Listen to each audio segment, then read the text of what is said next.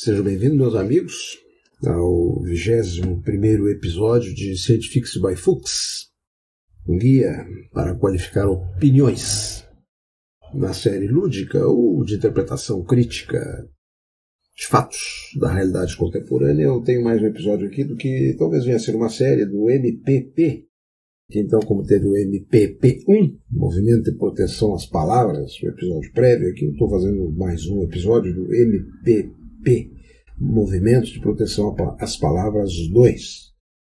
Seguidamente, no nosso cenário, para a formação da nossa opinião, etc., é bom nós nos valemos, a figura do especialista é central. Eu, meu currículo, depois vou contar coisas que me aconteceram aí mais recentemente. Sou um super especialista. Me ouçam, por favor.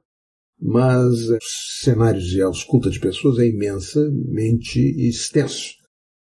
Eu quero dizer a vocês que consultar pessoas especiais, isso é muito frequentemente feito por razões até estratégicas de divulgação, de validação, do que a pessoa que pergunta ou vai perguntar já sabe, já sabe e, e quer ouvir. Então, ouvir pessoas especiais não é sinônimo de ouvir especialistas. Como uma pessoa especial, por algumas razões, ela dá, digamos assim, substrato, ela dá substância ao que ela diz, que fecha com quem foi ouvi-la e colocou, especialmente no cenário que vivemos, da era política, que é nos grandes meios de comunicação e, e, nisso que eu não sei como é que vai ser daqui a uns anos onde estaremos, mas certamente não será igual onde estamos hoje com a ameaça ao domínio da opinião.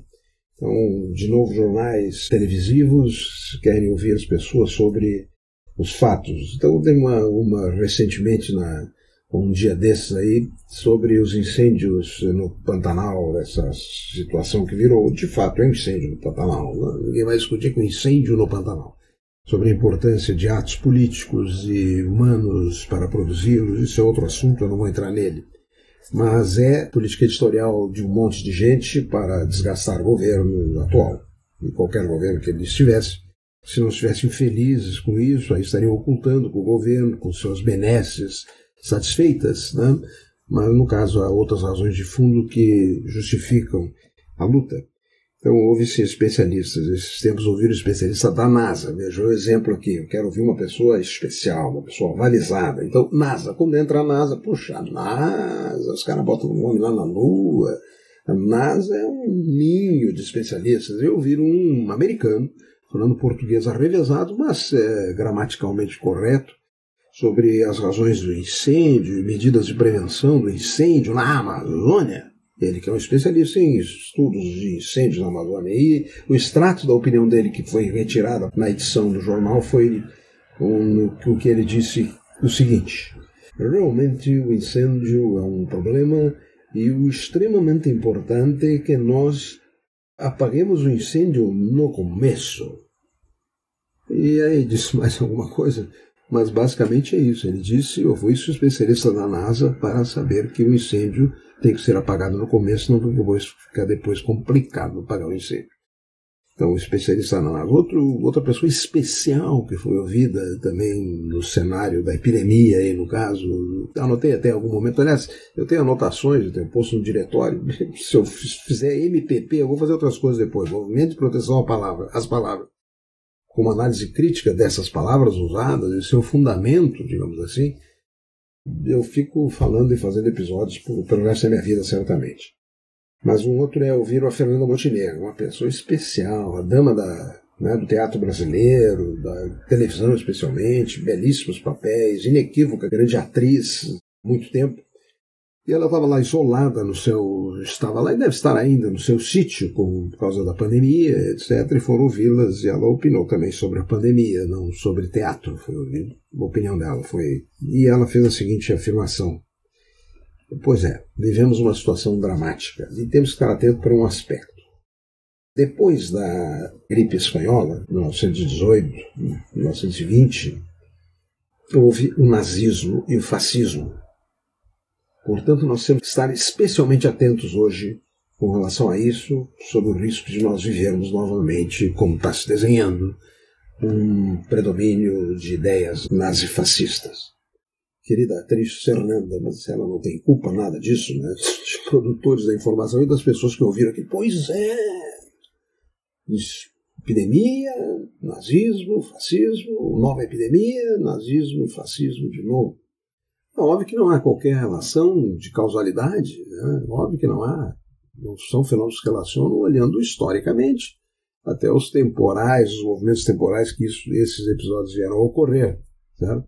Um intervalo aí de 10 anos, inclusive, antes desses novos movimentos, que representaram várias outras razões para ocorrerem, mas que certamente não deviam nada ao fato de ter havido a gripe espanhola. Mas quando se ouve, então, ouvem-se pessoas especiais como especialistas, e cria-se uma opinião pública, a grande silvência, mas também se ouve especialistas que estão lá, tem doutorado, tem tá, uma clínica de tratamento disso, tratamento daquilo. Esses dias se ouviu uma especialista, então, que é realmente especialista em sono, mas ela é mais dedicada a sonhos. Então, entrevista longa, onde, em outras coisas, ela disse que na pandemia várias pessoas passaram, como eu passei também, por novos arranjos familiares. Hum, perderam entes queridos, lutaram, perderam empregos.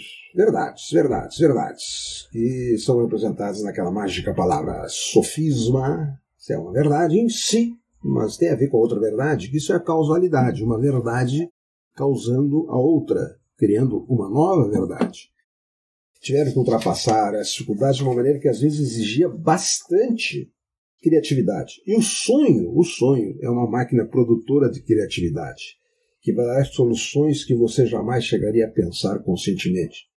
A ideia de que o sonho dá soluções, bom, isso foi até uma, uma, um foco da psicanálise né, freudiana, de que considerou o sonho como uma janela para o inconsciente e trabalhou isso e tinha boa parte das suas consultas, né? porque ele foi um psicanalista, inventor da psicanálise com uma grande clínica em Viena, e, e trabalhava o sonho, a interpretação dos sonhos, e até muito recentemente, e acho que continua trabalhando, até porque essa especialista está dizendo isso, trabalhando dentro dessa situação de psicanálise ou correlatos, a interpretação dos sonhos que nós tivemos. Bom, dou-lhes a palavra de que associações são absolutas entre fatos sonhados, né? ou aquela vivência sonhada, e a realidade tem uma associação fortuita, casual, são situações frequentes. Né?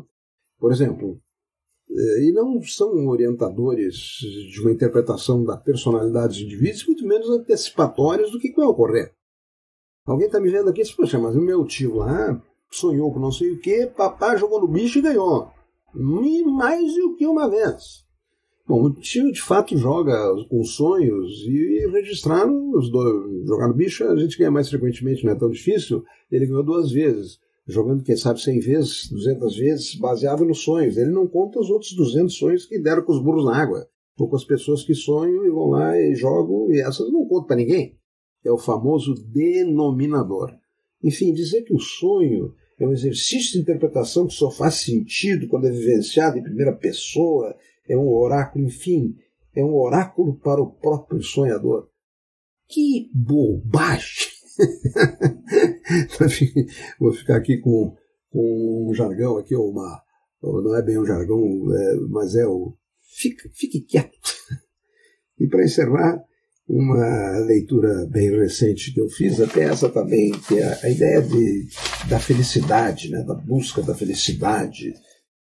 Daria, isso dá um, dia, quem sabe, opino sobre como se busca a felicidade. De fato, uma manchete sobre isso é que nós não temos busca de felicidade nenhuma. Nós, nós temos os nossos motes para viver, para resistir, inclusive, à felicidade. Temos trabalhos com dados populacionais porto-alegrenses, muito interessante, que é e representando as pessoas, independentemente do nível socioeconômico, faixa etária e vivência, as pessoas se declaram incrivelmente felizes.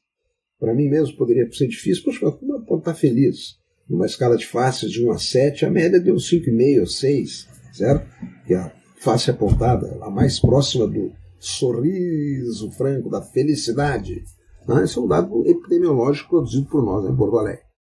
Né? Mas como se busca isso? Bom, é ajuda, vai ler, faz o que quiser, mas as pessoas estão lutando no seu dia a dia e estão vivendo felicidades, inclusive, extemporâneas mas é muito dos especialistas também falando a ideia de propor ou criticar ou verificar que a velocidade vai ser perdida por causa disso daquilo. Então, numa crônica recente, eu encerro essa, esse episódio dizendo que alguém disse entrevistado escreveu, e eu vou ler aqui para não errar, que a busca da felicidade pela materialização vulgar de nossos desejos e afetos tem amesquinhado as nossas existências. Que é uma interpretação, então, que me botou e botou a vocês que estão me ouvindo nas vítimas dessa busca pela materialização que amesquinhou as nossas existências. Pelo amor de Deus. é, obrigado por estarem comigo. Vocês não fiquem quietos, né? Vamos falar. Todo mundo pode falar. Falar é livre, etc. Escrever, escrever no, no WhatsApp. Pode escrever, tudo bem. O que nós temos é que qualificar o ouvinte. E certamente vocês são ouvintes altamente qualificados. Até o próximo episódio de Scientifics by Fuchs. Um abraço.